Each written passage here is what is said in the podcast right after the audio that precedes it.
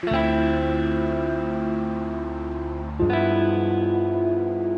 们这集五分推的来宾是我们的陈学。Hello，我是陈学。我今天要推荐的是一本书，想不到吧？想不到。好，我今天要推荐的一本书叫做，它的书名叫做这个。惯性讨好哦，oh. 我觉得这是一个所有人都应该去看的一本书啦。它这本书主要是在讲说，其实我们在生活中可能很长时候，你被否定啦，或是你会就会不自觉的去迎合别人，甚至是无限的去付出。结果当大家都就是可能大家都因为你而变得哦很满意，就觉得哎，因为你付出了很多，却只有你一个人觉得心情很差。所以这本书呢是去教你如何去重新设立自我的界限。然后教你去表达你的情绪，然后不要再一直这么压抑自己。嗯、如果不要压抑自己，不是说什么哦，就是都不管别人怎么想，也不是这样。但是你要去适时的去表达你自己的情绪，这样子。然后我觉得这本书呢，它一开始它就先告诉你说，它有一个小小的测验，会去让你知道说你有没有惯性讨好的这个症状。但我自己觉得，它题目大概有二十题，然后我觉得。大部分的人或多或少都有啦，所以它有个讨好指数，一到五颗星，然后看你是就是你的讨好程度是几颗星。这样我会稍微念个几个题目跟大家，因为还有时间嘛，好，我跟大家分享一下。好，那当别人有求于你的时候，你会立刻把自己当下的事情放在其次，这是其中一个问题。然后另外一个是，当别人看起来难过或是生气的时候，你会立刻选择让步或是妥协。然后，每当要做出选择的时候，你会先参考别人，而不是先说出自己的选择。然后，回别人的讯息或是信件的时候，总是写了又删，删了又写，害怕你的遣词用字不妥。当你不认同别人的论点时，你通常不会说出来，让对方以为你没有反对。我稍微念了几个，但我觉得这些都是，呃，我自己可能就很常，就几乎每个就全中，类似这样子。我不知道其他人怎么样，但我自己的话几乎是全中。对，所以。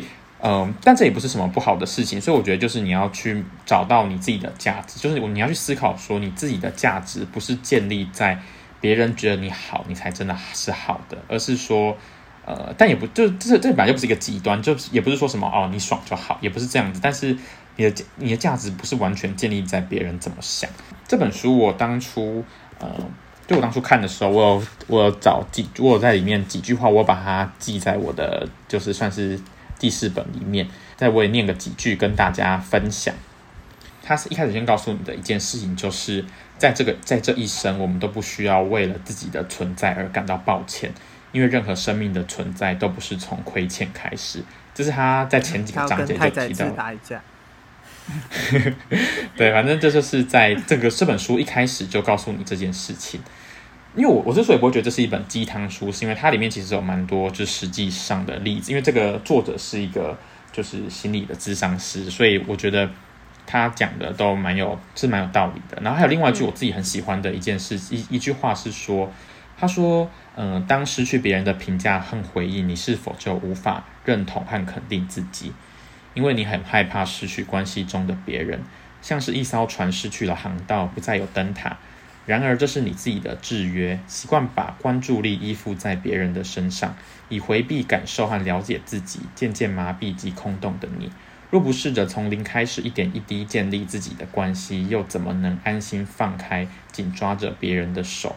其实这句话我自己就是觉得很有感，因为觉得，因为我觉得以前好像就是，哎，可能父母觉得我好，我才是好；朋友觉得我是一个好的朋友，才是一个好的朋友。伴侣觉得我是一个好的伴侣，我才是一个好的伴侣。我很多时候都把这种自己是好是坏来，就是放在别人身上。但其实，嗯，这本书就是在告诉你说，很重要的一点就是你要开始去建立跟你自己的关系，去问你自己说，哎，这个是你要的吗？你是这样子想吗？你想怎么做？因为你必须要先，应该是人家不是都会说什么，你要先懂得爱自己，才可以爱别人。其实是这种道理啦，就是你要先有办法去知道你自己在怎么想。然后你才可以，因为你如果一直把别人抓得很紧的话，不仅是你自己，别人也会觉得就是很窒息。但是你要慢慢松开那个，你一直一定要别人给你一个什么肯定才活得下去的这样子的一个情绪之后，你才可以真的去呃跟建立自己的关系，然后真的去爱别人，或者是建立跟别人的关系。对，所以我觉得这本书我推荐给大家，它是蛮新的书啦。对，跟大家分享的惯性讨好，嗯。